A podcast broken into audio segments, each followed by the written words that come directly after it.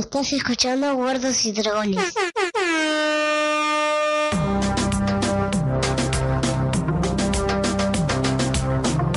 Bueno, bueno, bueno, bueno, bueno. No.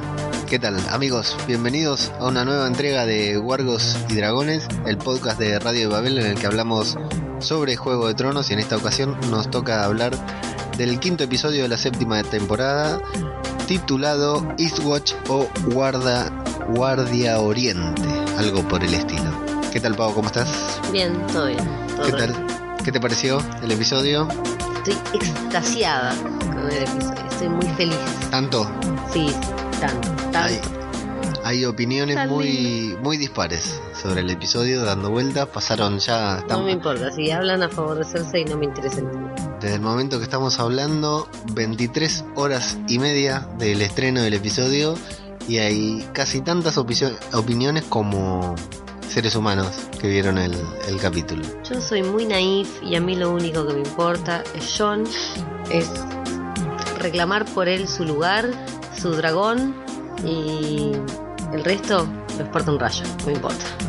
Así que bueno, vamos a meternos directamente en, el, en lo que pasó en este capítulo que empieza nuevamente ahí en el final, bien hilvanado, no pasó absolutamente nada de tiempo desde el final del episodio anterior a este. Nos enteramos la incógnita qué pasaba con Jamie. Algunos creían, llegaron a creer, algunos inocentes creyeron que había muerto. Otros que iba a caer prisionero. Creíamos que tanto Bron como Jamie iban a caer prisioneros y se iban a encontrar Sí. con Tyrion. Esa era la más factible, que morir no iba a morir menos de esa manera, era totalmente ilógico. Este, está bien que la serie ha dejado de seguir a los libros, pero tampoco para desmadrarse de esa manera.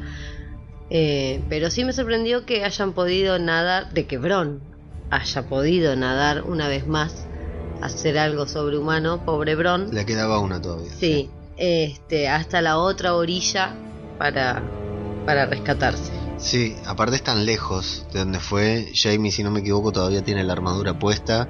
Sí, O sí, sea- todo, todo entero. Está bien que se salven, que se la podría haber sacado, digamos, si lo iba a rescatar, le podría haber sacado la armadura cuando estaban abajo del agua para. Para que pese menos. porque por alguna razón se estaba hundiendo, Jamie. Sí, la mano le tendría que haber sacado si quería que no se hundiera. Exacto, claro, también. Eh, sí, bueno, a Bron le quedaba una más, como decíamos, ¿no? Con todo lo que hizo en el capítulo pasado, el jugador del partido le quedaba una más que era sal- salvar a, a Jamie, mantenerlo vivo. En teoría no tanto por una razón noble, que hay que ver hasta dónde es cierto esto, sino también por una razón eh, económica, una razón ambiciosa de Bron, que habíamos visto en el capítulo pasado que se debatía entre quizás casi al punto de, de satirizarlo, cuando caía en medio de la batalla, no se decidía si ir a buscar las monedas que se le habían caído o ir a buscar la ballesta para dispararle a Drogon. Y bueno, acá más o menos lo mismo, lo rescata a Jamie, su- en teoría le dice que no se puede morir hasta que No esté saldada la deuda. no esté saldada su deuda, que lo único que lo podía matar era él mismo. Bueno, después, más adelante vamos a ver que sí, que la fidelidad de Bron no era quizás tanto como nosotros pensábamos, lo bien que se llamaba con Jamie quizás, si bien me imagino que algo de, de amistad tienen, algo de relación Sí, tienen, pero ahí va para otro lado. pareciera que la fidelidad de Bron quedó en otro lado. Bueno, y vemos desde lejos el lo, todo lo que pasó, en- claro, todo lo que quedó están realmente lejos, están en la otra orilla, nadaron mucho.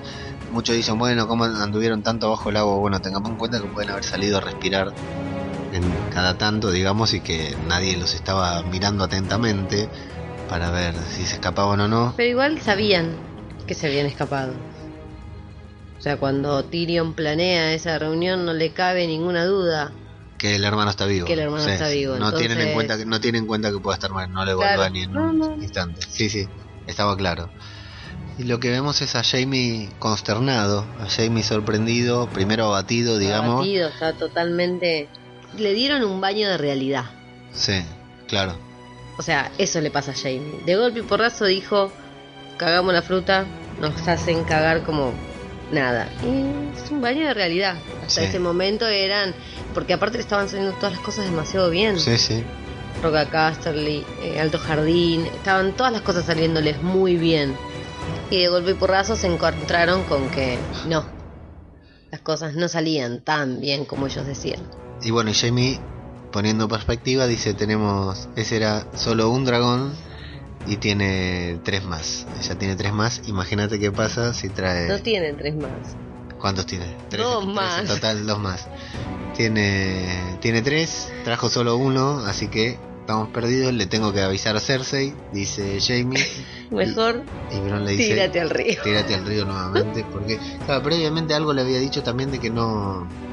No tenía que estar en desembarco, que se tenían que escapar. Se tenían Sí, que ir sí. lejos de desembarco antes de que llegara Daenerys, porque bueno, ya habían visto lo que era capaz de hacer. Incluso Bron le hace referencia a que le dio con el arma. Sí, Dice, le di con el arma y no pasa nada. Dice, así que. sí, igual yo el otro día pensaba, ¿no? Este, todo muy lindo el arma, pero la probaron contra huesos. Claro. Evit- o sea, Si yo lo pensé del primer día, un hueso fosilizado. claro, que son más frágiles. Nadie le calculó la fricción de la, del, del, del arpón con las escamas, la carne y demás. Igual lo único que tiene esa... La única, bueno, no vamos a entrar a, debatir el arma nuevamente, pero la única falencia que tiene ese arma, el arma puede ser 100% efectiva. Mecánica. Hay que darle al blanco. Hay que darle al blanco y bardo hay uno solo. Bueno, y de vuelta en el campo de batalla vemos a Tyrion caminar sobre cenizas, una gran cantidad de cenizas a todos lados. Tyrion completamente abatido, vemos un soldadito ahí hecho Sí. que no llegó a carbonizarse, protegiéndose con el escudo todavía. En ese momento pensé, algo que después no, no se lo ve tan evidente, en que no le quedaba mucho más a Tyrion, como la mano. Eh, sí, yo creo que ya, bueno, claro. Pero no porque Daenerys no quiera, sino porque a él esto le está pesando mucho más de lo que... Sí, no está preparado para esto. Sí, o sea, sí. nunca se, como que nunca se hubiera imaginado, no, no sé qué esperaba en realidad, pero Y no, que Cersei le regalara el trono y... claro, no es la suya, no es un guerrero, no le gusta que, que maten a las personas, pero eh, no, no estaba, no estaba preparado para esto, no, no lo resiste prácticamente. Y vemos al ejército Lannister que sobrevivió, que logró sobrevivir a la, a la batalla, marchar hacia Daenerys rodeado de Dothrakis. Y con un dragón atrás increíble, porque los llevan hacia el dragón, no los hacen ir hacia otro lado, los hacen caminar hacia el dragón. Yo no entiendo realmente, ¿no? Pensando en cómo sería uno si estuviera ahí o en cómo sería una situación real con algo por el estilo, no se me ocurre la razón por las cuales esos soldados no, No se arrodillan. arrodillan. Claro, entiendo a, a Papá Tarly, por supuesto. Porque primero porque es viejo, ya está jugado y listo, no le queda mucho más. Ya estaba jugado con Cersei, pero no, no entiendo a los demás soldados que se quieren hacerlos rudos y no arrodillarse frente, frente a ella.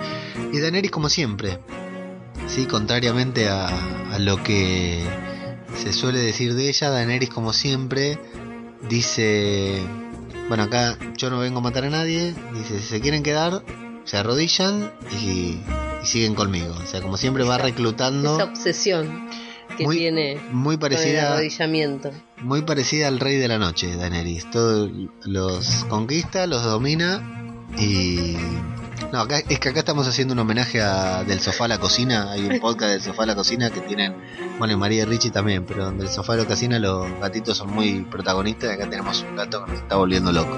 Entonces acá Daenerys les explica que ella no viene a, a oprimir a nadie, que todo lo contrario, eh, que viene a, a romper la rueda, vuelve a decir esa frase casi sin sentido, A romper que- la rueda capitalista que los aprisiona. Sí, sí, pero no, no tiene sentido porque ella es parte de la rueda y quiere estar posicionada en un lugar de esa rueda. Se la da de anarquista punk, pero no, no, no lo es tal. Bueno, y algunos soldados se arrodillan cuando ella se los indica, Sí. otros se arrodillan cuando Drogon se, los, los indica, indica. con un rugido feroz, se arrodillan casi todos, menos Papá Tarly eh, y Deacon, que da su testimonio. Tyrion intenta intermediar con Tarly diciéndole que bueno, que antes era fiel a otra reina Sí. y que cambió, que le duran poco los, los ideales, digamos, porque cambió para servir luego A a donde sopla el viento va a atarle. Exacto. Y Tarly le dice con la, el carisma que lo caracteriza, que bueno, que por lo menos Cersei vivió toda su vida en Westeros y que no es una persona de afuera, que viene con ideas raras, con gente rara. Y Daenerys lo condena a muerte. Con la mala suerte de que Deacon no quiere arrodillarse tampoco, a pesar de que su padre le dice que él no se tiene que arrodillar. Yo ahí pensé que algo iba a cambiar, porque lo vi al padre conmovido Sí, por ver a su hijo Sí, que sí. no se arrodillaba. le, le hizo el gesto de que se arrodillara y, y con... Yo pensé que el padre iba a implorar o algo, pero no, no pasó. Deacon tampoco se dio, ni siquiera cuando Tyrion con, con desesperación le pidió por favor que se arrodillara, que no sea tonto, que era el futuro de su casa, que de él dependía. ahí. Pero no, Deacon se quedó ahí y Daenerys dijo la palabra mágica, dijo Dracarys Y a la miércoles. y Drogon los carbonizó ahí al instante con un Tyrion, Tyrion completamente en contra. Sí, sí, sí. Creo que no se puso a gritar ahí Mm. porque tenía miedo Porque tiene de miedo. que Sí, sí. le mandaran un Dracaris a él Porque le tiene miedo, yo creo que hasta en ese momento hubiera querido renunciar si fuera una opción. Lo que sí tengo que reconocer que a mí no me parece mal, o sea, por supuesto que me parece mal matar gente, porque estamos hablando de una serie Bueno, y todo. pero... Y aparte... A Es ver, perspectiva, claro, estamos en guerra. Ujú. O sea, que agradezca Y son soldados. que les dio la opción Claro. A arrodillarse y a pelear con ella. Yo siendo ella, no te dejo uno en pie. Claro. Porque aparte no sabes cuándo se te va a dar vuelta la tortilla. Entonces, a ver, gente, es guerra. En la guerra se mata gente. La buena hubiese sido no llegar a la guerra, pero bueno. eh, antes las cosas no se arreglaban de otra manera. Y aparte, no solo que les da la opción, sino que además les dice, cuando Tyrion le, le quiere pedir que, que no los mate, que no, no hace falta matar a nadie ni nada, ella le dice que no hay otra opción, porque la opción de ir preso no, no, no vale, o No, sea, es estar no- con ella o morir. Ella no quiere esclavos. Aparte al preso hay que alimentarlo. Es una pérdida de, de Sí. tiempo, de dinero, ya lo sabemos. Aparte, ella le dijo, si les doy esa opción, todos la la aceptan. van a tomar todos. y no es así. O te morís o te unís. Listo. Es así, es intransigen- intransigente, es fuerte, es chocante, pero es así, y es la guerra y es la, la opción que tiene que para ganar, como si del otro lado fueran a ser Claro, distintos. sí, déjame. Claro, porque Cersei es re buena este, y toma prisioneros y los trata re bien. Vamos. Entonces, bueno, luego de la, de la llama, de que Deacon y Papá Tarly mueran carbonizados en boca de Drogon, Jamie va corriendo a, a hablar con Cersei, a contarle a Cersei lo que pasó. Así que Jamie le, le cuenta a Cersei lo que pasó, la pone al tanto, le dice que no hay forma de, de ganar esa guerra. Cersei pregunta cuántos hombres perdieron, pero no, no tienen ni idea, digamos. Digamos que Todos. perdieron a todos, claro, porque los que no están prisioneros o, o- Los que habían quedado de este lado, que todavía no habían cruzado, no les quedó ninguno. Y hablan de, de Onela cuando... Ah, porque ella le, le hace alguna mención sobre Tyrion. Sobre de que mató al padre, mató al hermano. Y él le dice que no, que no fue Tyrion quien los mató. Quien lo mató. Y le especifica que habla de Joffrey. Le cuenta lo de Onela. Cersei primero no le cree. No. Porque le dice que la vieja no se podía ir sin tirar un, un último espinazo. Pero Jamie le dejan claro que sí podía porque dice, pensá bien, ¿qué ganaba con mentirlo? ¿A quién le convenía que su hija se casara con Tommen? ¿A quién podría dominar más? ¿A Joffrey o Tommen? Y Cersei Sí, Le cambia la- decir quién sería menos hijo de puta con la Claro. nieta, quién sería menos sádico, quién... a Cersei le cambia la cara porque cae en, en la cuenta de lo que pasó. Que si hubiese... Porque en realidad Jamie lo que dice, si ella hubiese sido tu hija, tú, ¿qué hubieses Claro, preferido? ¿A quién hubieras preferido Entonces, pensándolo desde el lado de, de su macabra mente, eh, dijo sí. Es, cierto, sí, sí. Y se arrepiente de no haberla hecho sufrir, de no haber hecho, no haberla hecho morir con todos esos castigos feos que se le habían ocurrido. Y nos vamos para Roca Dragón, en donde tenemos una de las escenas más poderosas, Qué lindo. quizás también sin sentido, pero una de las escenas más poderosas de toda la serie. La boca se a un lado. Primero, nuevamente hay que destacar cómo está filmado ese dragón, cómo está hecho ese dragón, porque es una cosa increíble. La verdad que tiene un nivel. Ya en el otro episodio tiene un nivel de detalle, pero en esta también. Ese momento en el que se acerca volando hacia donde está John, lo encara como de, de mala manera, o lo encara de manera brusca, y a John se lo ve un tanto asustado, un tanto, preocupado. Tiene una cara de pánico que poco más se tira del acantilado. y hasta conmovido, pero el dragón muy parecido a, a Hippo con Chimuelo, Chimuelo. eh, en cómo entregar, en cómo entrenar a tu dragón, se acerca de una manera particular y John se apura a sacarse el guante para tener contacto con, con su piel, con Y la el piel dragón del lo dragón. huele. Exacto, eso como siempre, ¿no? Muy parecido a los perros que le ponen la mano del revés para que el perro no piense que, que lo va a atacar, lo que fuera. El dragón lo huele. Y me gusta el detalle de las uñas de John, que están sucias. Sí. No sé si lo notaste, Sí, que sí, están sucias como de tierra, de haber trabajado. de la haber mina, estado en la mina. Lo que fuera, está muy bueno ahí porque está no, no tiene las manos pulcras. Y se lo ve hasta conmovido a John, ¿viste? Con, Sí. No sé si me pareció a mí, pero me da la sensación bueno, como que estaba... andamos a acariciar un dragón. ¿Cómo no te vas a emocionado. conmover? Y la intriga de Daenerys desde arriba del dragón, que no Porque llega al a ver... principio no entiende qué es lo que no está sabe pasando. qué es lo que está pasando. Dice, se lo está comiendo, ¿qué es lo que pasa? Cuando Drogon mueve la cabeza, no la cabeza, perdón, el cuello, Daenerys logra ver Claro. que Jon lo está acariciando. Y que nadie acaricia a Drogon, excepto ella. Y en pocas ocasiones ella puede acariciar a Drogon. Ajá. Y en pocas ocasiones se lo ve a Drogon tan entregado. Sí, aparte con completamente dócil, relajado. Incluso hay un sonido raro que lo estuve leyendo, escuchando un sonido raro, pues lo escuchamos nuevamente, en el que se dice que a- acá ya es subjetivo, ¿no? Pero que se dice que pueden haber simulado como que el dragón estaba ronroneando o algo por el estilo. Porque hay un sonido un sonido raro que nunca hizo Drogon. Pero bueno, eso puede ser subjetivo. Lo que sí es cierto que bueno, que el dragón no es que se somete, pero se entrega. Se muestra que tiene confianza, que lo acepta. Y ojo, ojo, se acaba de entregar el macho alfa de la manada de tres dragones. Claro, sí, sí. Por o sea ende, que si ese- automático que los demás se rindan junto con él. Así que Daenerys está sorprendida y conmovida también. Si ya había parecido que le gustaba un poquitito John, que el, el tipo, no sé si le gustaba, pero que le despertaba cosas porque era un tipo digno, un tipo con ideales, con principios y, y que no, no le tenía miedo. Bueno, ahí está, le acaricia el dragón, do- domina el dragón y bueno, ella se baja y tienen esa charla sobre si son hermosos o no. Ahí casi la caga John, Sí. ¿eh? Ahí es casi divertido porque ella lo mira serio cuando él dice, bueno, no es lo que yo diría, yo no diría que es hermoso. Y después dice, Bueno, pero es la típica, ¿viste cuando vas a ver un recién nacido Claro. a la clínica? sí, sí, que a la madre le parece. A la madre le parece, ojo, yo soy madre de dos hijos, mis hijos me parecían hermosos cuando nacieron, este, a la semana de ver las fotos y ver al niño realmente, si sabe, por el amor de Dios, este chico de lindo no tenía nada. Bueno, pero es el amor de madre. Así que comienzan a hablar, hablando un poco de los dragones.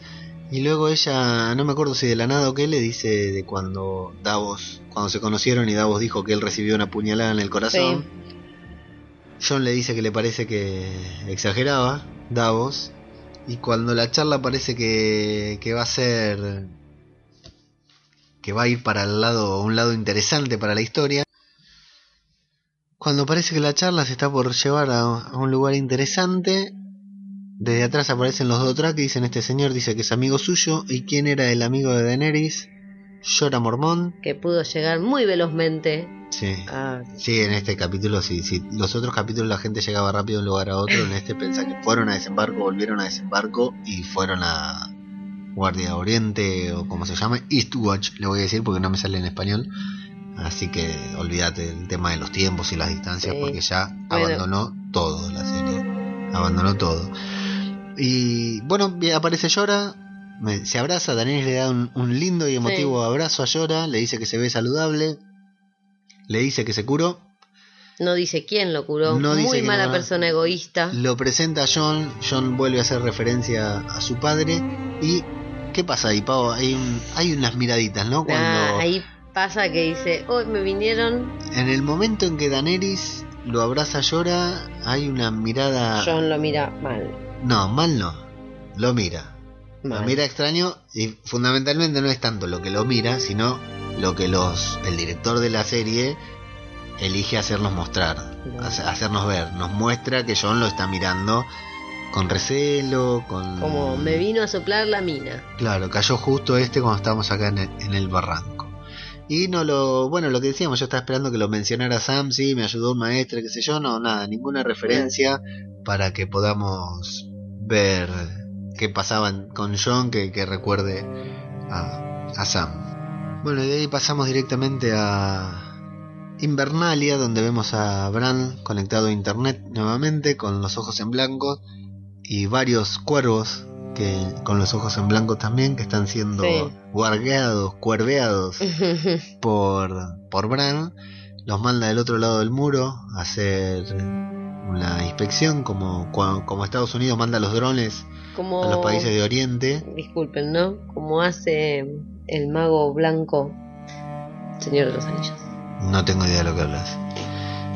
Así que lo vemos ahí a Bran, vemos que van un enorme ejército de caminantes blancos, de zombies, sin gigantes esta vez.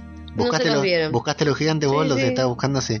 No aparecía. Bueno, pero quizás eso también quiere demostrar la inmensidad que es el ejército.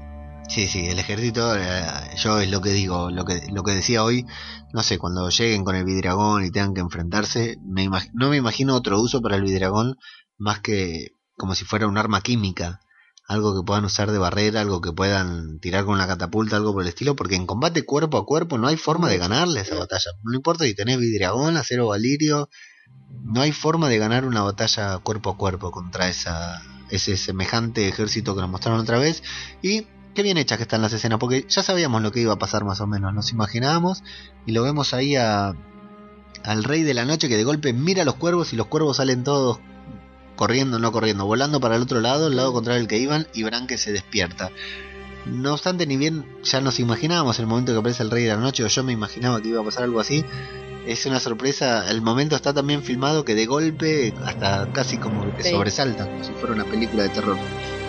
Y Bran dice que hay que mandar cuervos, por lo que mandan cuervos a la A lo que se ciudadela. ve a, a todos lados. A John, a la ciudadela, Sí, no sé a dónde más. A John le mandan y. supongo que al muro. Eh, seguramente, sí. Le mandan a, a la ciudadela. Y vemos justo que oportunamente Sam entra en la sala donde están reunidos los maestres. Que están hablando de Bran Stark. Lo están hablando así con un dejo de liviandad. Que a Sam Sí. lo, lo ofende. Y cuenta la historia de que lo, lo ayudó del otro lado del muro. Porque habían estado juntos. Y hace el paralelo de que, bueno, un tipo en silla de ruedas sobrevivió durante tantos años durante tanto tiempo en un lugar donde nadie más sobrevivió, dice que vio algo y que, bueno, porque ellos no le van a creer, ellos lo, lo siguen subestimando los maestres con mucha soberbia, se ríen incluso hasta del cuervo de tres ojos. Y Sam les dice, me gusta ahí cuando el maestro le dice, bueno, me parece que vas a decirnos algo más, ¿no? Haciéndonos creer que lo escucha, que le interesa su opinión. Sí. Y Sam le dice que no, que no, que sí, que iba a decir algo más y le dice, bueno, si ustedes dicen que esto es real, todo el mundo se lo va a tomar como real. Si ustedes dicen que envían ejércitos al norte, la gente va a enviar ejércitos al norte. ¿Por qué? ¿Qué les cuesta decir que es real y hacer que los, que los ejércitos vayan? Porque total, si es real, es real y si no, no. Y Sam vuelve a hacer hincapié que él los vio, los combatió y los tuvo enfrente. El maestro le agradece, le dice que van a hacer todo lo posible por averiguar, para saber qué es lo que tienen que hacer, pero finalmente lo desestiman totalmente. Y lo que nos enteramos es que saben que su familia, que la familia de Sam, que su padre y su hermano murieron en manos de Daenerys, pero no le dicen nada. Eh, todavía no se lo pude decir, dice el maestre, dejando en claro su egoísmo, ¿no es cierto? Porque prioriza su su comodidad al no tener que enfrentarse a esa situación, a la incomodidad de manejar la situación con Sam una vez haberle dicho que, que ya no tiene más padre ni hermano. Y lo que vemos también es que hacen una mención a que puede ser todo esto de los muertos, puede ser una estrategia de la reina de los dragones para Para- dejar el sur sin ejército. Así que vemos, ya vemos que son neutrales, pero no lo son tanto No. como supuestamente dicen.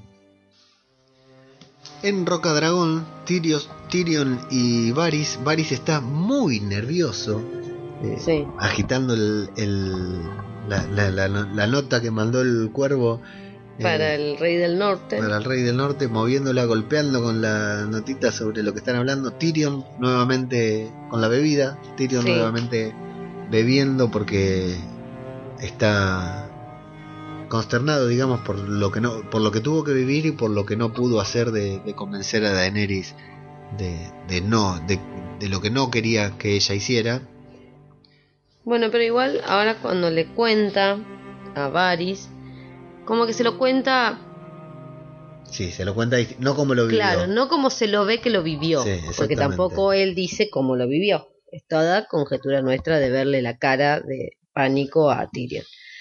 Este, pero no se lo cuenta de esa manera este, a Varys. Sí, sí, sí, porque le dice que él la intentó convencer, que ella le dio las opciones, la justifica. Dice, ella les dio las opciones y ellos eligieron. Y Varys está muy bien ahí porque le dice, bueno, es lo mismo que yo me decía cuando se hablaba, cuando el rey loco hacía lo que hacía. Yo iba y le decía, Bueno, pero el otro también iba y le llevaba a gente que supuestamente él había investigado que eran traidores a la corona. Bueno, claro, está bien, bueno, pero era pero su no es lo trabajo. mismo. Era para, el- lo, para lo que le pagaban, para el- su, su lugar en la corona. Y bueno, dice que se lo repetía a sí mismo que él no era culpable, que él solo cumplía con su trabajo, digamos. Pero que bueno, realmente no lo sentía así, que intentaba convencerse a sí mismo, pero que no lo sentía y que eso le iba a pasar a él. Tyrion luego de justificarla, luego de explicar que lo que pasó, de tratar de, de poner paños fríos, de que hizo todo lo posible, dice, ella no es su padre, Varys le dice, no, nun- nunca lo será con el consejo, con el consejo adecuado. Sí, le dice a Tyrion, tenés que hacer que te escuche, porque si no te escucha, vamos por mal puerto. Varys está al al límite ya de la traición nuevamente, ¿no? Sí, De sí, empezar sí, a ahí, conspirar para ahí. otro rey. Varys ya está casi en cualquier momento se va con John. desconvenciéndose de aquello que tan convencido estaba de lo buena que podía ser Daenerys para porque aparte por algo lo dijeron en el primer en el segundo episodio de esta temporada cuando Lo dejaron bien claro. claro cuando Daenerys lo, lo encaraba Ay, bueno y Varys lo que tiene en la mano es el mensaje que Bran le mandó a- al rey del norte a Jon que Tyrion le pregunta ¿lo leíste? ¿cómo lo voy a leer? es para el rey en el norte Está sellado. sí, está sellado Varys. es para el rey en el norte Y el otro, sin mirarlo, sí así como venía con entonación de la copa, le dijo, ¿qué dice? Sí, ya sabía que Varys lo había leído. Es genial, está muy bueno. Cara emocionada de John. Se entera de que Bran y Arya están vivos. No me lo maltrates, pobrecito. Sí, tenía una cara. Pero está bien, a mí me gusta ese papel de, de- de tranquilo Sí, que, lo que que pasa nunca que- exprese, tenga expresiones. No debe ser igual muy grato de golpe y porrazo enterarte de que están vivos, de que todo re bien, de que sufriste al re pedo y encima que te van a comer los caminantes. Bueno, ya, alguna Exacto. buena noticia. Le dice que ya están llegando, que van a entrar por Guardia Oriente. Le avisa a Bran. John dice que pensó que sus hermanos estaban muertos y que están vivos. Al final, el único hermano que perdió es Rob, que el que pensaba que era el único que quedaba. No, Y bueno, a Rickon que lo vio morir ahí, Bueno, pero bueno, claro. sí, sí. Pero en cuanto a la batalla y todo eso, bueno, sí, perdió dos hermanos de toda la familia, solamente dos hermanos murieron, y el padre y la madre y los perros, y bueno, pues sí, claro. una lista Olvidate. interminable de tragedias, esa familia. El tema es que, bueno, John enseguida no, no se plantea el tema del cuervo de tres ojos ni nada, no sé qué tanto le habrán explicado en esa notita. En ningún momento se plantea por qué Bran tiene ese conocimiento, por qué Bran tiene esa visión, cómo hizo, lo que fuera. No sabemos qué tanto le explicaron en la nota. Y dice que se tiene que ir, se tiene que ir porque van a luchar. ¿No era que no tenías la gente necesaria? Le preguntan. No, no la tengo, no pero la- voy a luchar igual. Tengo que ir a luchar igual porque otra no me queda. Bueno, y ahí surge un- una charla extraña que todavía no, no, no me termina de, convencer del todo. Después resulta intrascendente porque es tan fuerte lo que va pasando a lo largo de- del capítulo que resulta medio intrascendente. pero empiezan a hablar de un armisticio, de hacer un cese en la guerra, pero que para que cesen unos tienen que cesar los otros y que no sé por qué razón, no sé si me la estoy perdiendo ahora, si me la perdí cuando veía el capítulo, si me olvidé, por alguna razón dicen que es más fácil, que habría que convencer a Cersei de ya Daenerys está casi convencida, o sea, al menos se convence por la convicción que tiene John, habría que convencer a Cersei sobre el, los caminantes blancos, sobre la amenaza de los caminantes blancos. Y que la mejor forma es traer un muerto, un zombie, hacia el sur para que le pregunta si es posible, si se pueden secuestrar, si se pueden traer, transportar. Y John recuerda que el primero que vio fue uno que habían agarrado fuera del muro y lo habían llevado al, al castillo. Entonces dicen que sí, que pueden organizar eso, un plan para ir, traer un muerto y, y llevárselo para ver a Cersei para que se convence y que de esa manera las dos podrían hacer un cese en el fuego hasta definir lo que todos pensábamos, ¿no? La guerra en el norte contra los caminantes blancos y luego sí, bueno, matarse entre todos una vez que hayan se hayan quitado con la batalla más grande que es la que no les va a permitir a quien gane el trono, a quien se quede con el trono no le va a pedir permitir gobernar ni siquiera vivir porque como dijo John va a ser rey de un cementerio, reinará un cementerio. Tyrion dice que puede hablar con Jamie, que Jamie es su contacto, que quizás Jamie lo escuche, y Davos le dice que él lo puede hacer entrar en desembarco por una entrada no muy vigilada, que los vigilantes no, no la vigilan tanto porque hay que caminarla. Y acá hay una escena, e- es- toda esta escena de la conversación tiene algo muy particular que es que más adelante Llora se va a ofrecer como voluntario. Porque él volvió para servirla. Claro, exacto. A va, ella. va a hacer lo que, lo que tenga que hacer, digamos. porque- Y ella respira en casi un medio sí. orgasmo. Sí, Llora está a espaldas de Daener- Daenerys. Daenerys se tiene que dar, está en un extremo Llora en otro Jon.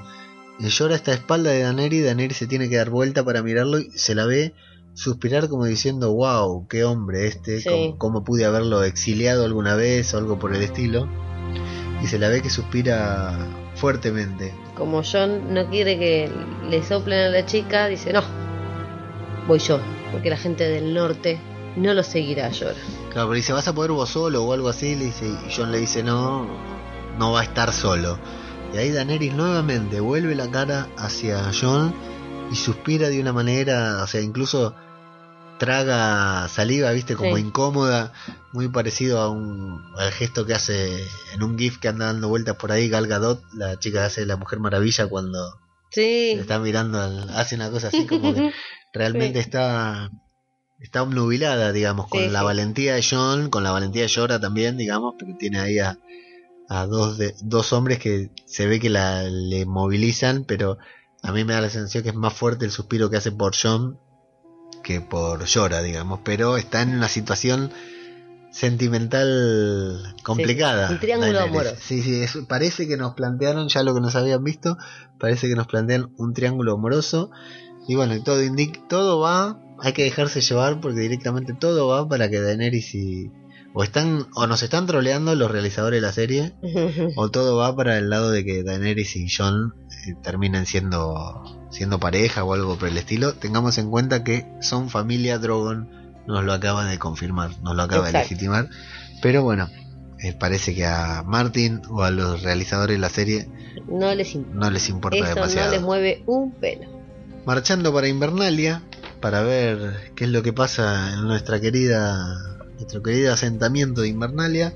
Vemos que la gente, los, los nobles, intentan rebelarse y se arrepienten de haber nombrado a John como otra, otro, otra gente que es una porquería, ¿eh? No. Eh, otra que la de Desembarco del Rey o la de ahí la que coronaron a Euron como rey, que van para un lado y para el otro. Sí, para donde sopla el viento. Le empiezan a meter en el- la... supuestamente el norte Recuerda. recuerda, mamita. le empiezan a meter en la cabeza a Sansa que esa, ella es la que debería ser reina y ella tranquila, en una actitud calma, sin dejarse amedrentar ni nada, les dice que, que está todo bien, que muchas gracias, pero que el rey es John y que tienen que hacer lo que él diga, lo que fuera.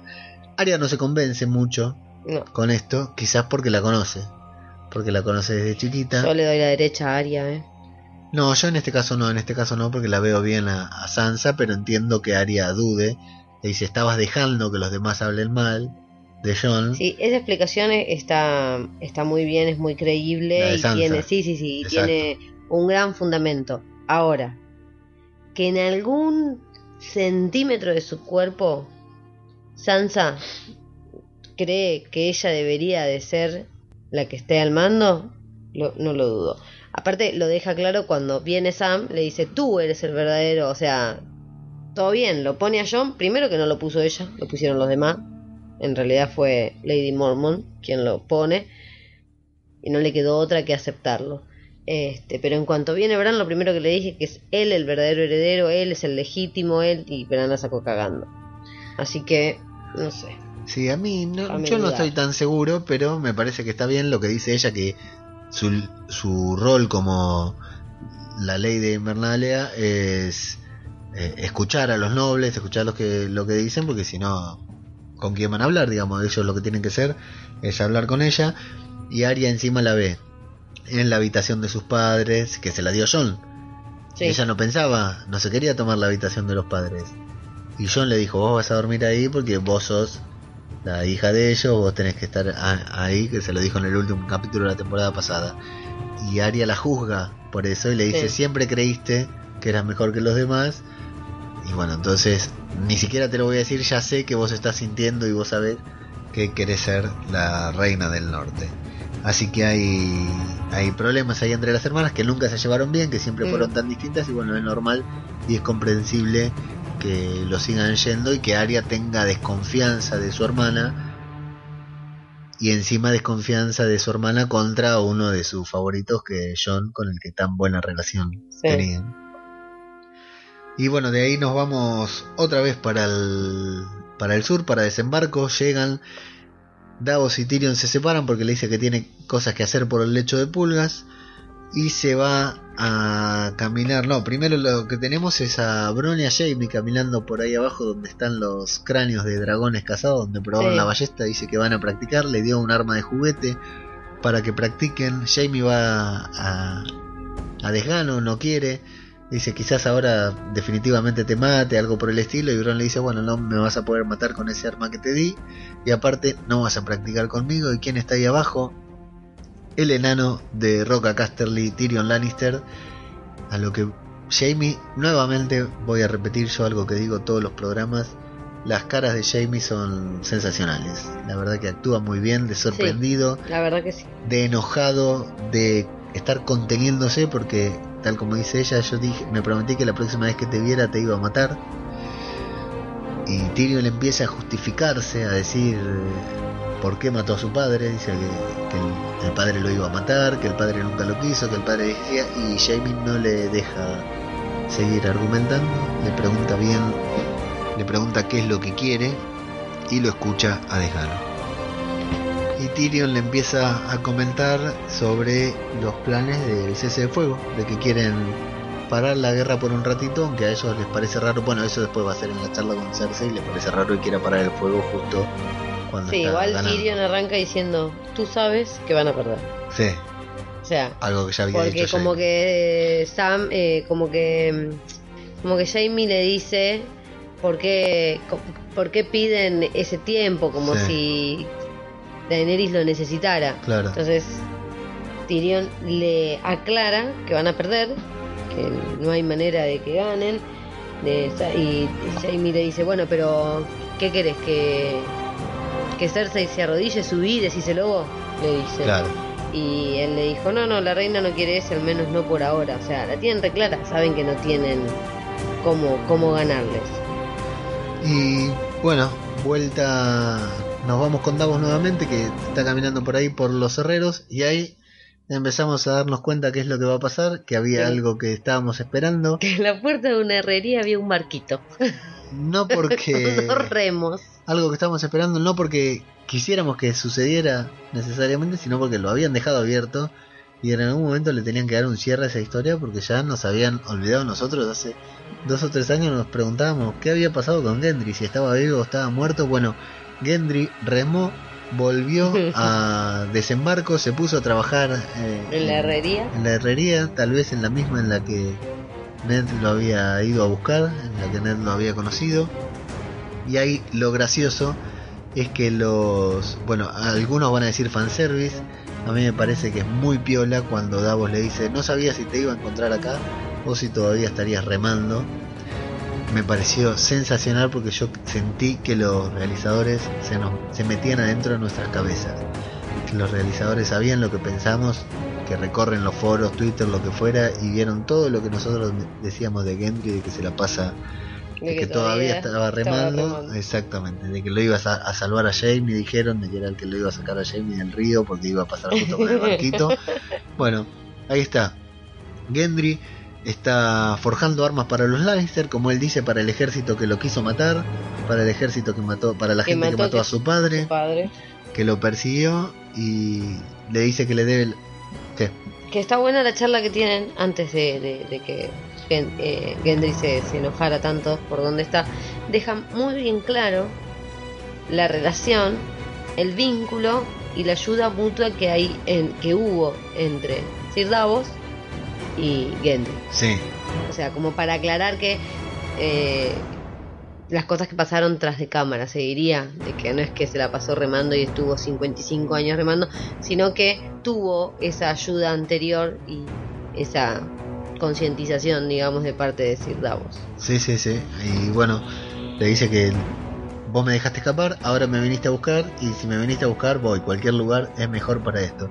Dice, no, bueno, pero vos venís para, Para forjar armas. para forjar armas, sí, como no, dice, porque no sé usar la espada y se lleva un martillo que luego nos enteramos, yo no me había dado cuenta que es un martillo muy similar al que usaba Robert, al martillo que usaba Robert en las batallas. Así que le, bueno, le dice que, que no diga quién es, que bueno, eso se lo va a decir después porque primero nos vamos a, a Jamie que va a hablar con Cersei. Se, se cruza con Qyburn que estaba saliendo de la habitación de Cersei y escuchamos que le dice si quiere le puedo dar algo. Que yo me puse loco ahí. ¿A, a quién le quiere dar algo, no? Y Jamie entra, le cuenta y ahí nos sorprendemos, doble sorpresa, ¿no? Porque nos sorprendemos de que Cersei estaba al tanto. Sí, eso sí sorprendió. Cersei estaba al tanto, permitió la reunión, sorprende que no lo haya mandado matar a Bron, que haya dejado que Tyrion... No, pero va a esperar a que Jamie haga algo con Bron y ahí se va a terminar de pudrir todo. Con Bron. Sí, hay que ver si Bron vuelve, digamos, hay que pensar. Bueno, vamos a ver porque eso es pura teoría. Pero, bueno, Cersei estaba al tanto del todo, le dice a Jaime que no importa lo que haya, si son Lannister, si son Targaryen, Dothrakis o Caminantes Blancos, se los van a cargar a todos, ellos van a ganar, los Lannister van a ganar, tienen muchas razones y sobre todo una, y se toca la panza porque parece que Cersei está embarazada. Yo no entiendo. ¿Cómo esa mujer? O sea, eh, obviamente si se acostó más veces con el hermano que con el marido. Pero Sí. tuvo cuatro pibes del, del hermano, no tuvo ninguno del marido. ¿Cómo es? Sí. Ve que tiene un una bola de cristal para saber los días. ¿Qué, qué onda? Es increíble. Y ahí Jamie se emociona. Es más boludo. Al Jamie que vimos tan tan convencido de, de que perdían la guerra, de que se tenían que ir, de tener que convencerla, lo vemos consternado nuevamente, se emociona Jamie porque Cersei está embarazada y le pregunta si quién va a decir que es el padre. Mm. Y ahí lo caga, porque cuando le dice que le va a decir, va a decir que él es el padre, le vemos la emoción en la cara, no lo puede creer, Sí. Dice a la gente no le gustará, pero sabe que, como ella ya dejó en claro en el capítulo anterior, ella es la reina de Westeros, así que no importa lo que opinen los demás, ella puede hacer lo que quiera, así que Jamie sería estaría siendo legitimizado como amante, como marido, como padre, digamos algo que estuvo a las sombras durante todos estos años y ahí lo perdemos. Ahí definitivamente me parece que perdemos a Jamie porque si esperábamos que haga algo en contra de. Cersei con Cersei embarazada no lo va a hacer. Hasta que Cersei le dice, no vuelvas a traicionar, a traicionarme. Sí. La cara de Jamie se desfigura. Sí. No puede creer lo que está escuchando. Sí, sí, sí. No vuelvas a traicionar. Lo amenaza. No puede creer lo que está escuchando. Y previamente le había dicho qué vas a hacer con Bron, te traicionó. Sí, Organizó una reunión a escondida tuya, sin que vos le des tu autorización. Así que sí, ahí se está poniendo en desembarco, las cosas se están poniendo un poco espesas. Nuevamente en, en la costa, digamos, donde se tenían que reunir, donde y para partir Davos, Gendry y Tyrion, vemos a, a Davos que está con, con Gendry, le da las instrucciones de lo que tiene que decir sí. Que se tiene que hacer- pasar por Clovis, que es un aprendiz de herrero, algo por el estilo, no me acuerdo qué dice, y caen dos soldados Lannister. Lannister. De movida, Gendry ya se los quiere cargar, le Sí, la cara sí, que se los quiere comer puesto. Se ve que está re podrido de los Lannister. Sí, sí, sí, sí, está, Porque tiene es- mucha ira contenida. Y Davos aplica todo su carisma, su personalidad, los chamulla, les habla, los convence, eh, se deja sobornar, se hace el ofendido por la plata que le piden. Sí, sí, es un genio. es un La verdad que la, la performance de Davos es excelente, pero tiene la mala fortuna que No olvidemos que era mercader. sí, sí, era contrabandista. Claro. Y tiene, tiene la mala fortuna de que justo llega Tyrion. Sí. Los, Tyrion es más oportuno. los soldados sospechan, los soldados ven la cicatriz Sí, y con la cicatriz Sospechan de la cicatriz, no de Sí, un enano no que camina nada. tan bien vestido. creo que ataron cabos. Enano más cicatriz dijeron tiene que ser este el enano por el que pagan la recompensa y Gendry tiene la posibilidad de demostrarnos qué tan bueno es con ese martillo, que tanto se estuvo entrenando, se los carga de dos golpes nomás a los dos. Eh, se lo presenta a Tyrion y Tyrion dice que bueno, que el pibe puede andar, que tiene futuro cuando lo ve actuar así. De vuelta en Roca Dragón vemos que se están preparando para irse, que ha llegado el momento, están cargando unos barquitos con lo que sumi- suponemos que es algo de vidrio... eh, ¿Cómo se llama? Sí, vidriagón. Vidriagón. Con algo de vidria, vidria dragón me salía. Con lo que al- algo que es, suponemos que es vidriagón, que lo están cargando en los barquitos. Sí. Jorah está preparado para ir y Tyrion le dice que aunque no le crea, lo extrañó. Sí. Que nadie frunce el ceño como está tan buena. Y lo enfocan a Jorah y tiene... El ceño fruncido. Ni siquiera gusano gris. Ni que siquiera es tan gusano gris, sí. Parco como llora. Así que ahí se hacen una promesa, hacen un poco de lo que algunos van a decir que es fanservice, recordando temporadas anteriores de la serie, y le da una moneda que el mercader le había dado a Tyrion para que se la lleve como su moneda de la suerte, como amuleto, pero que la regrese, porque tiene, tiene que volver. Llora Mormont. Se despide de Khaleesi, llora con un abrazo enorme, y nuevamente en el mismo momento en Ahí que se están abrazando, Los ojos de John. de atrás viene Joe, cual patobica, a... Decir, bueno, bueno, largando. Ah, lo que no mencionamos en la charla que tienen en la mesa de... de la mesa en la que planifican las batallas, que Daenerys en ese momento que está tan conmovida o caliente o enamorada, mirándolo a John, le dice, yo no te di permiso para irte. Sí. Y ahí John se hace un... un, un, eh, un argumento espectacular. Sí, sí. No habla diciendo- nunca, pero cuando habla. Sí, sí, la verdad impecable. es un parlamento bárbaro diciendo que no necesita su permiso porque él es rey Sí, y se tiene que ir, tiene que cumplir con su cometido y ahí Daenerys también suspira Sí, sí, no, y se le agita la respiración. Entregada. Sí, sí, la verdad que sí, la verdad que es fuerte lo que está, lo que pasa entre ellos dos. Así que bueno, parten con destino Guarda Oriente a buscar eh, en esa misión tan rara y tan particular que cuesta un poco entender, pero que llegado el punto donde está la serie, no queda otra Ya que está. bueno, claro, hay que tirar toda la carne en el asador y algo tiene que pasar porque aparte, si no lo precipitan, si no van ellos a buscar un caminante blanco para que cruce el muro, los caminantes blancos están dando vuelta en círculo, no llegan, no llegan nunca más, claro, haciéndose silueta.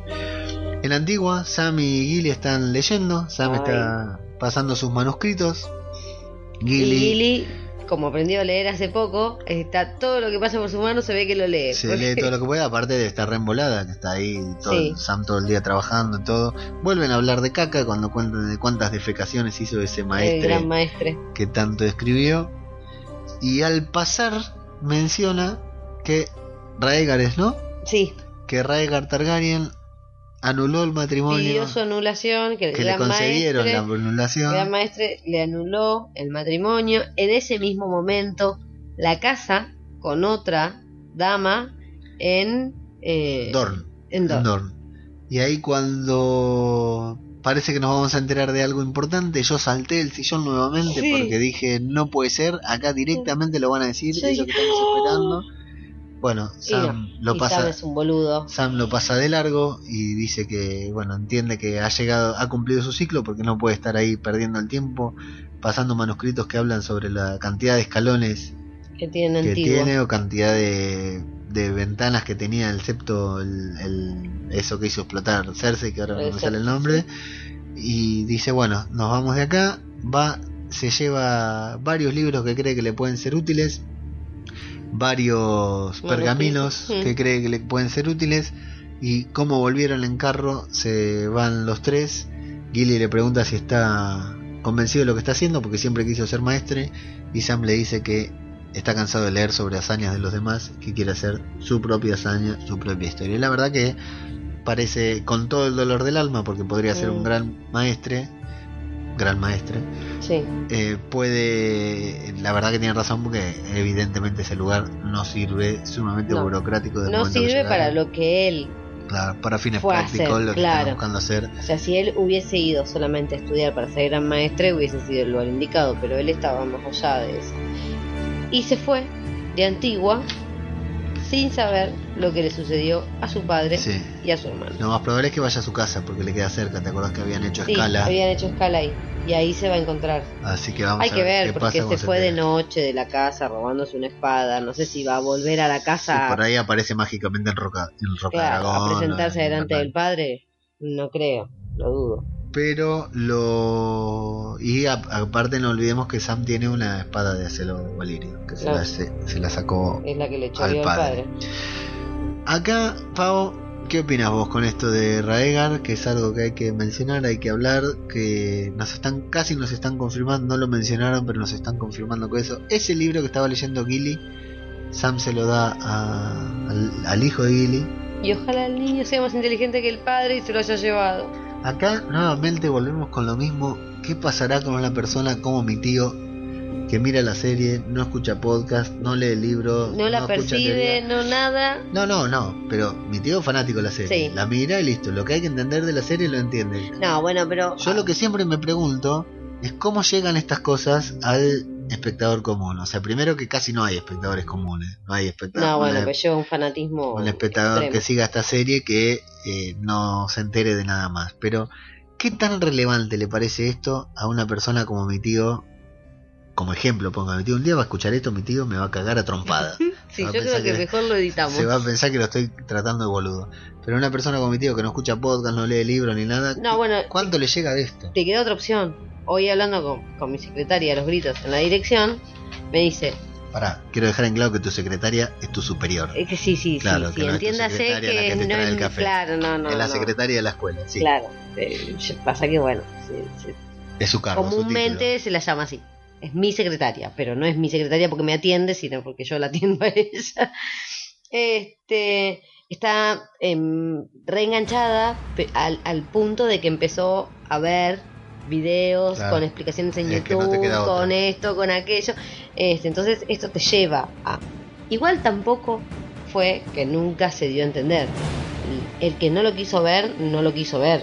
Pero, no sé, Sí, lo- desde la segunda temporada yo vengo diciendo que él es hijo de, de, de Iliana, que no es, eh, no es un bastardo de Ned, que... Bueno, entonces estaba para ver. Yo no leí los libros. A mí lo que me queda claro que la serie se entiende en todas, en distintas dimensiones. La serie la entiende un espectador común, la serie, la serie la entiende un- el espectador promedio, el lector, el no lector, digamos, la serie le llega a todo el mundo, tiene como varios mensajes, varias sintonías y a todo, a cada uno le llega la que tiene. Bueno, nosotros los que escuchamos muchos podcasts sobre la serie, bueno, estamos sobreanalizados y tenemos mucha más información de la que realmente tenemos. Yo hoy estaba escuchando un podcast en el que hablaban de algo y uno le dice al otro, no, pero pará porque de eso nunca se habló en la serie, nunca se mencionó. ¿Cómo se nos, no se mencionó? O sea, ya está el- la, la marea de datos que tenemos y todo. O sea, yo, yo esto lo tenía en claro que iba a aparecer ahí algo en Antigua, pero no sé si porque alguna vez lo dijo Fío o qué, pero esto para mí eh, era cual- desde que Sam llegó a Antigua que se está esperando que puede pasar, no se sabe, pero que puede pasar que que encuentre Que un pergamino ahí en el que John es legitimizado. No obstante, eh, está bien que Bran sabe lo que es, que Bran sabe que, quién es John, Pero bueno, ¿cómo lo legitimizás? ¿Cómo claro, hacer que a, Bran le crean? pruebas. Claro. Eh, y O sea, no obstante, Por ejemplo, Sansa no le va a creer, porque Claro. pobrecito Bran ve, ve cositas. y más allá de todas las legítimas legitimización o como se diga que encontraron en estos manuscritos o lo que fuera que se lo lleven ahí y convierta a John en el legítimo heredero de, del trono de hierro a John no le importa Yo entiendo que a John no le importe, pero igual tiene que suceder. yo no creo que John se siente en ese trono Yo no quiero que él se siente en ese trono, yo quiero que él reclame el norte como le corresponde, porque el norte le corresponde tanto como el trono de hierro. Entonces, que lo- la deje a Daenerys, que lo ama ese trono, y que él se quede con el norte. Pero legitimizarlo tienen que legitimizar porque es así. Porque De todas maneras, por la forma en que lo contaron, para mí está la posibilidad de que hayan tirado ese dato para rompernos la cabeza a algunos a los que estamos al tanto. sí. o sea, ya, esto sí, el bien llamado fanservice lo dijeron para nosotros y que nunca más lo vuelvan a mencionar. Podría pasar, es una posibilidad, sería una anécdota que lo hayan mencionado, así Sí. al pasar, que lo pasaran de largo entre tantos libros, tantos manuscritos y punto. Nunca más se hable de nada porque si lo iban a decir, por ahí lo podrían haber dicho de otra forma. Es una, una opción, es esa, que lo dejen pasar y la otra es que, bueno, le vayan dando más entidad con el correr de los Mm. capítulos para terminar de legitimizar.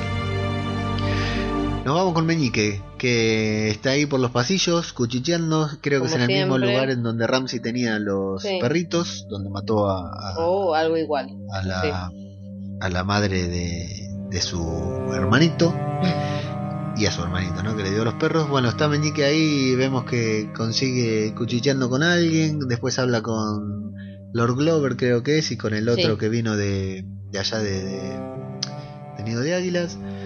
Y de ahí están. Aria, lo- bueno, lo que vemos es que Aria lo está siguiendo, está Claro, aplicando. nosotros no vemos en primer plano lo que está haciendo Meñique, sino lo vemos desde la perspectiva que la está viendo Aria. Esto todo nos lo muestra Aria. Y vemos que Meñique va a su cuarto. El Sí. maestre de Invernalia le dice que lo encontró, que fue muy difícil encontrarlo porque el maestre anterior era muy desordenado, pero que lo encontró. Le pregunta si lo lee, creo. ¿No? Le pregunta al maestro. No, le pregunta, eh, Meñique le Si pregunta si hay alguien más lo leyó, este, si hay más copias, y el maestro le dice que no, que nadie más lo leyó y que no, no, no hay copias en, en Invernalia sobre eso. Así que Meñique rápidamente lo guarda y vuelve a salir, entra a su cuarto, lo esconde y vuelve a salir del cuarto. Aria, Aria Bond sí, viola la cerradura, va entra. con, con las pinzas para todos lados, por las dudas que las necesite, vaya no sabe para qué, pero bueno, las necesito. Aria empieza a buscar, tarda un poco hasta que ve que la cama está mal hecha y encuentra ahí abajo un agujerito en el colchón, Sí, en ese incómodo colchón, ¿no? Qué incómodo se lo veía ese colchón. sí.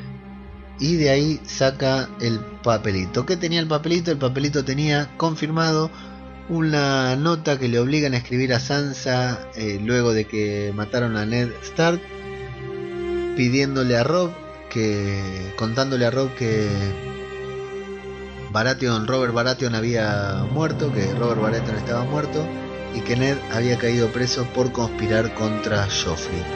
Y le pide a Rob que se acerque a Invernalia para A desembarco. ah, que se acerque a desembarco para arrodillarse frente Mirá, dile con el arrodillar. arrodillarse frente a, se ve que era muy importante arrodillarse frente a Joffrey para evitar que haya conflicto entre las familias Sí. esa nota se lo, la, eh, se la obligan a escribir Cersei en esa misma en ese mismo cuarto está Meñique o sea Meñique sabe que Sar- Sansa Sí, estaba siendo sí. coaccionada para escribirla y bueno y esa nota es enviada para como ante, justo al inicio de toda esta guerra llamada de los cinco reyes el tema es que bueno Arya con todo lo que ya vimos que piensa de su hermana en este capítulo cuando agarra esta notita qué es lo que va a pensar de su hermana Mm. y lo peor es que, bueno, eso es lo que decíamos, que qué rápido en- encuentra el papelito Aria, pero hay que pensar que Meñique se lo había dejado para que lo encuentre. No obstante, yo no lo hubiera encontrado. Yo me hubiera No. rendido mucho antes. No, porque para vos la cama hubiese estado bien hecha. Sí, sí, olvídate, no, nunca hubiera visto esa rubita en la cosa. Así que vamos a ver. Lo que está también la opción de que Arya sepa que Meñique le está tendiendo una trampa, pero bueno, ya Claro. sería demasiado Inception, demasiado girar la rueda para ver en qué se puede, en qué puede derivar todo esto. Sí, lo que sí hay que destacar que en esta escena eh, en que Arya lo va rastreando, lo va persiguiendo de un lado al otro y ve cuando el maestro le entrega la nota y Meñique sale de su cuarto dejando la nota dentro y cierra con llave y Arya está por entrar en que me pasó algo muy parecido a lo que le pasa a Silvia, a Silvia de las Goonies, con Jaime, su marido, que en la mitad de la película, antes de la resolución, le resuelve, le, le dice qué es lo que pasó. Que acá vos viniste y me dijiste que Meñique se estaba dejando perseguir y lo estaba haciendo a propósito con para que Aria lo vea y encuentre eso y bueno, sí, era así, yo, a mí la verdad no se me había cruzado por la cabeza. Recuerdo el hermoso adjetivo Sí, utilizado. sí, sí, te, arrojé un insulto en, en medio de la serie porque no podía no podía creer que te hubieras dado cuenta y que me hubieras arruinado el momento de enterarme un minutito antes de que Meñique apareciera allá atrás mirándolo Bueno, con cara de pijo. obvio. ¿Ven a lo que me refiero con que hay cosas muy obvias? Y como última escena tenemos la llegada de, de John, Llora, Davos, Gendry y extras, los extras que salieron de Roca Dragón, Sí. que van a ser los primeros en morir, a Guardia Oriente, Guarda Oriente del Mar, la puta madre no puedo decir ¿Por qué no este nombre en inglés? Eastwatch, porque parezco un hipster diciendo Eastwatch. Un saludito para Casmic también, el chiquito. Llegan ahí, qué lindo lugar, ¿no? Ahí enfrente al muro, la verdad inaccesible Ay, parece. no. ¿Viste lo que es el muro y ese castillito chiquito? Te Bueno. Tenemos el reencuentro con Tormund, que intenta descifrar, intenta entender en su lenguaje primitivo de qué se trata el plan. Le dice... ¿Cuántas reinas tenemos ahora? ¿Cuántas reinas ten- ¿A cuál tenés que convencer? ¿A la de los dragones o la que se coge al hermano? A las dos, le dice John. Se ríe Gendry, ahí hay una sonrisa muy, muy divertida de Gendry. Ah, omitimos un detalle fundamental en Roca. Dragón, cuando... Ah, sí. Davos- Cuando Gendry se caga en lo que le dice Davos. Claro, porque Davos- ahí es muy divertido porque hay un guiño también, o guiño o fanservice como le quieran llamar, pero que a mí me, me gusta, que es que, bueno, Davos le dice que el rey tiene otras cosas en la cabeza, le faltó decir, el rey vio los ojos del rey de la noche. Sí. Trata de no molestarle diciéndole Trata de no decir, darle otro tema para. Bueno, le dice, le inventa un nombre falso, una profesión falsa, y Gendry se presenta directamente como el bastardo de, De de Robert, Baratheon. Baratheon. Claro, yo no lo había pensado en este momento. Él es el, el bastardo de Ned Stark, entonces No es el bastardo de nadie. hablan de sus padres, hablan de que fueron amigos, de que ahora son ellos, y Rob le dice... Rob. Rob no. Gendry le dice que tienen una conversación muy parecida a la de Rob y John, perdón, estoy en cualquiera, a la de Ned y Robert cuando se Sí. encuentran en Invernalia en el primer capítulo, Sí. que uno le dice estás más flaco, vos estás más gordo, Sí, vos sos más petizo. tienen exactamente la misma conversación, así que eso es un guiño o un fanservice, pero muy divertido. Bueno, volvemos a Guardia Oriente del Mar o Eastwatch, en donde están ahí y Tormund le pregunta con cuánto ejército, con cuántos hombres vino, y John le dice John que... mira alrededor de la mesa Aparte- diciendo estamos todos. Aparte se lo ve muy desolado ese lugar, viste, muy como que no hay poca gente. Y Tormund le pregunta si vino con la mujer grandota, sí, por qué lindo. pero serio, siempre serio, le dice... No, no. Y ahí John John se sonríe. porque Sí, sí, John se sonríe porque le causa gracia. Entonces le cuenta el plan, le dice que no es un buen plan, cruzar al otro lado del muro es, es un plan raro, difícil, pero que no, no son los únicos que tenían hacerlo. pensado hacerlo. Y ahí me puse muy contento porque me di cuenta que iba a aparecer esa reunión que tanto esperamos, un poco shipeados también por el tráiler de la temporada. Vemos que tienen detenidos a Beric Dondarrion, a El Perro, a Toros de Mir.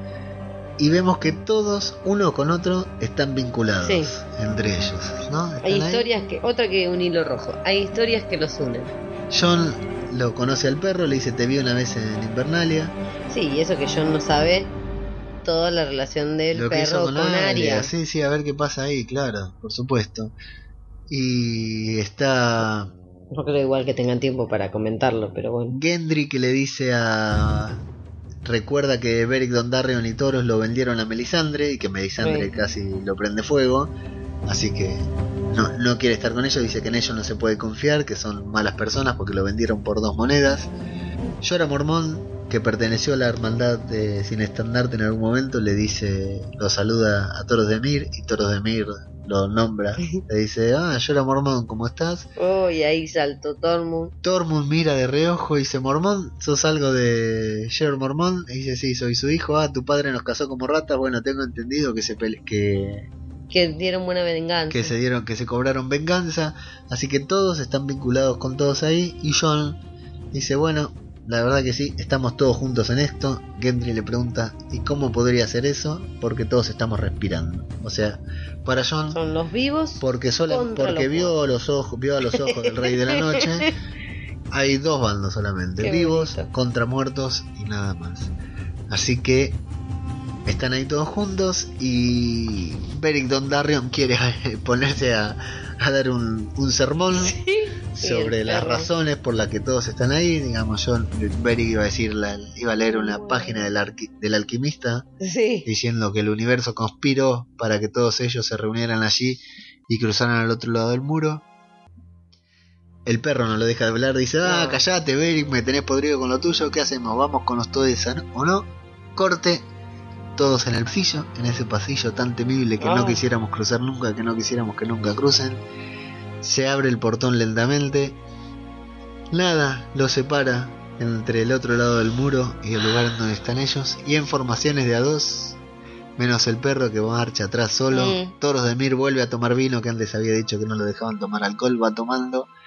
Y emprenden la caminata los siete, seguidos por los extras, hacia el otro lado del mundo, a- del muro, a buscar ese botín tan ansiado que es el, el muerto vivo o el caminante blanco que pueda convencer al resto de los mortales de unírseles a ellos. El final, el final de la serie, ese momento en el que todos se encuentran en ese momento, ese lugar oscuro, frío, semi abandonado, en el que se encuentran y se empieza a gestar esto de que todos están ahí por una razón, todos están vinculados con todos, de alguna manera a todos los une algo.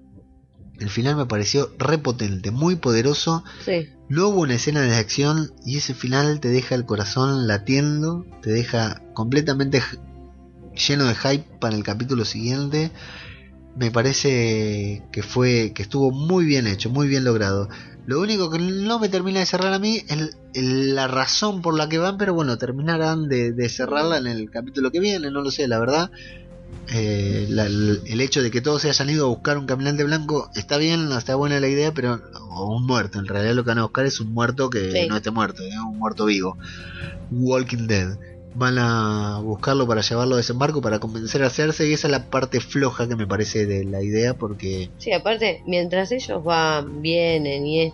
O sea, la amnistía no está decretada. pasan mil cosas. Podrían ¿qué pasar mil cosas que no van a pasar porque ya no pasan nada en segundo plano, digamos, en la serie, pero podrían pasar mil cosas. Pero ese final me pareció sumamente potente con todos caminando ahí en, en el hielo nuevamente. igual a mí me da mucho miedito. Y bueno, porque sí, de esos siete van a volver. salen siete, lo- los extras mueren seguro porque para Sí. eso van con extra.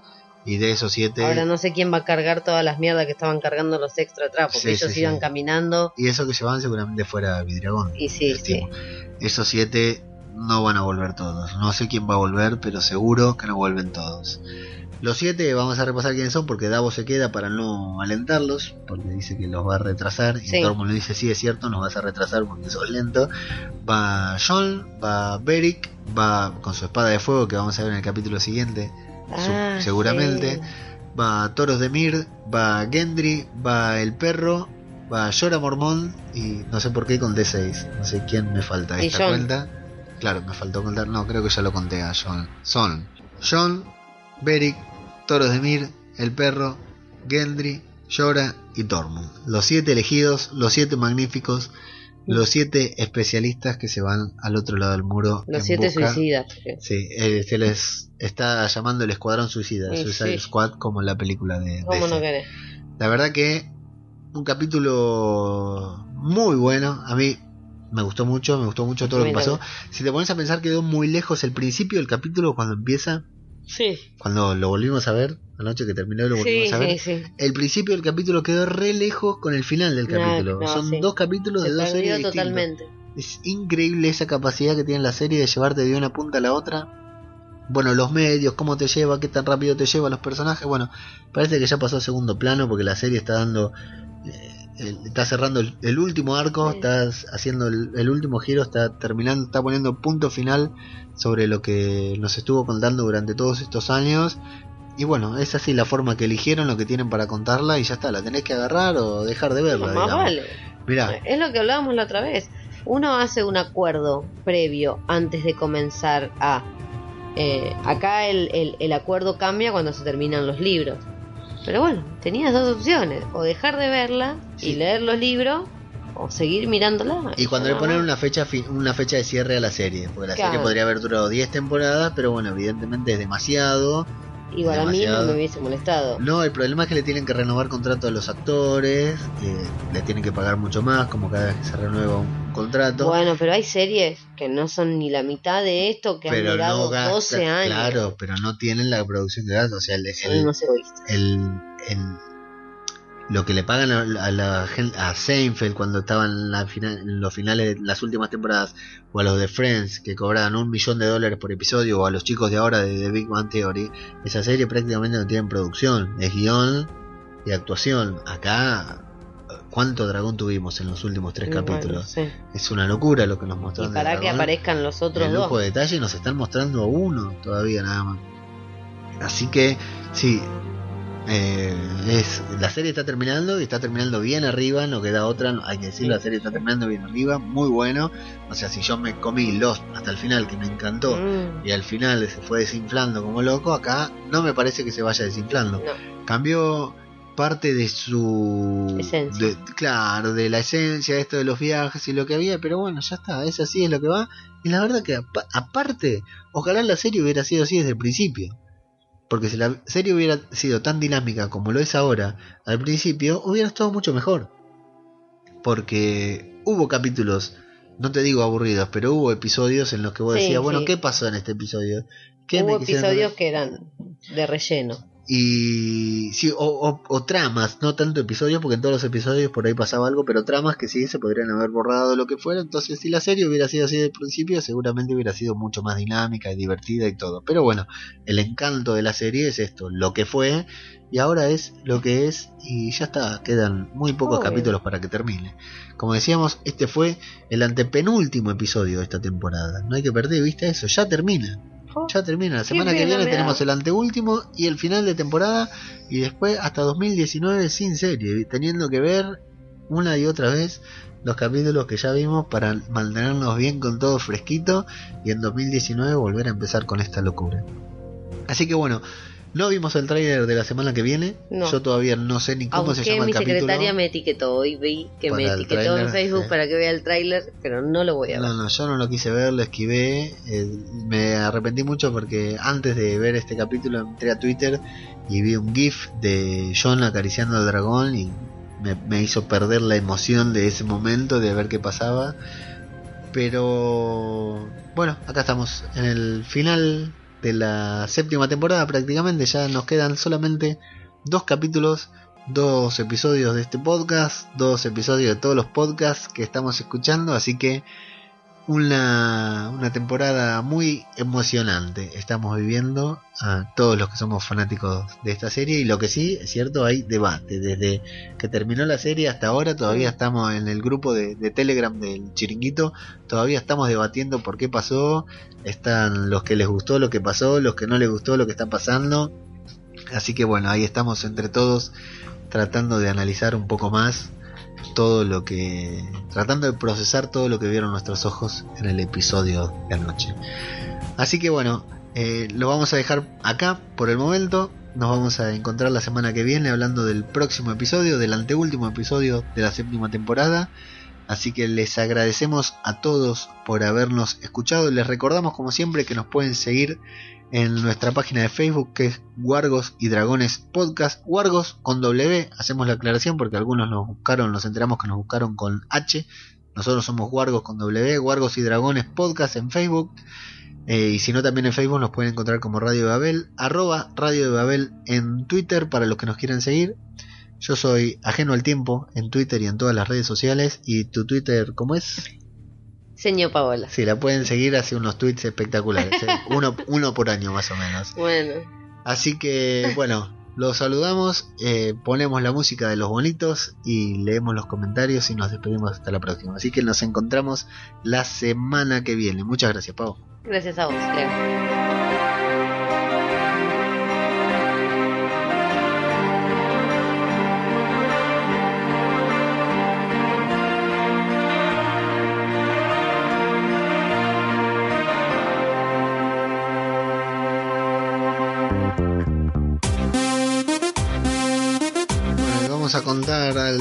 Los comentarios de que nos dejaron en el último podcast, en el último programa.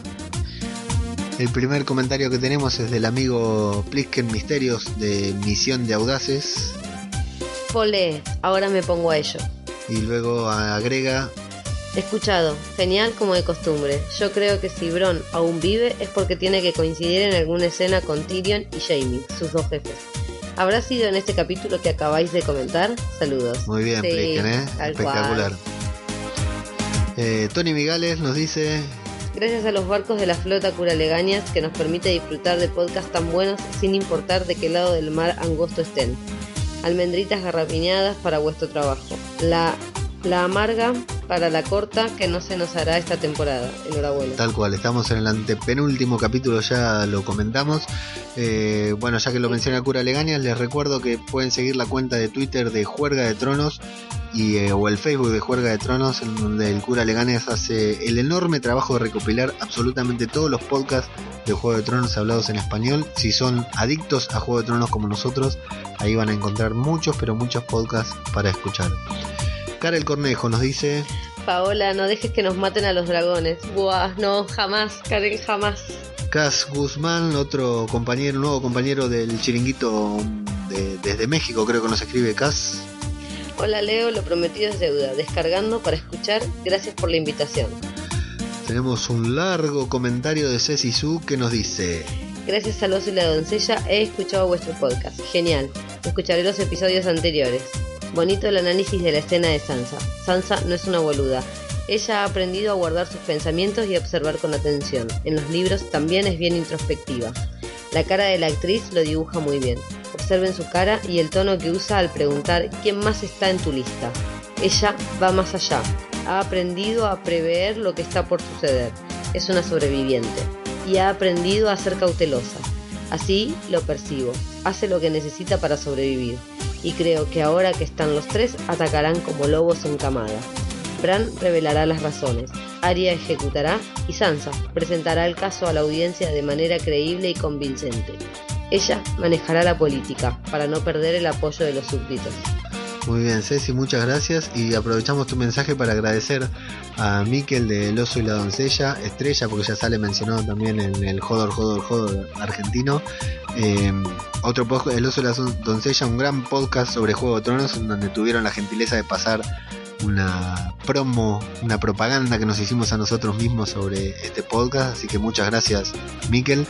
Y aprovecho también para agradecer a los chicos de Dragones en un tren, que son los mismos de Marcianos en un tren, que también nos invitaron a participar eh, con un audio en el último podcast, en el último de sus programas. Así que muchas gracias a los dos porque, bueno, no voy a negar que nos han caído nuevos seguidores gracias a, a participar en sus programas, así que les agradezco. Nos vamos con el mensaje que nos dejó Cangurito77. Cuando Bron está en la carreta de la ballesta, está rodeado de Dothraki y no lo atacan. Una falla muy grosa. Alguien que encontró un, un error en la última, en la gran batalla que vimos en el capítulo pasado. Jimmy desde Roca, Roca Dragón. Gracias Leo y Paola por el podcast. Tengo muy poco tiempo estas semanas para escuchar podcast y comentar, pero Wargos y Dragones es ya escuchar obligada. Un abrazo. Silvia de las Unis, que decíamos antes que tiene el mismo problema que yo, que el marido le cuenta los finales de las películas antes. Paola, yo contigo a muerte con Daenerys. Muy bueno el podcast, felicidades. Sí, sí, Daenerys es lo más. Está muy sola en su podcast Silvia porque ni a Marta ni a nadie les gusta Daenerys, no la quieren, así que siempre tiene que andar defendiéndola. Así que bueno, estos fueron todos los comentarios del episodio pasado, les agradecemos a todos y nos estamos escuchando la próxima. Hasta luego. Chao, hasta luego.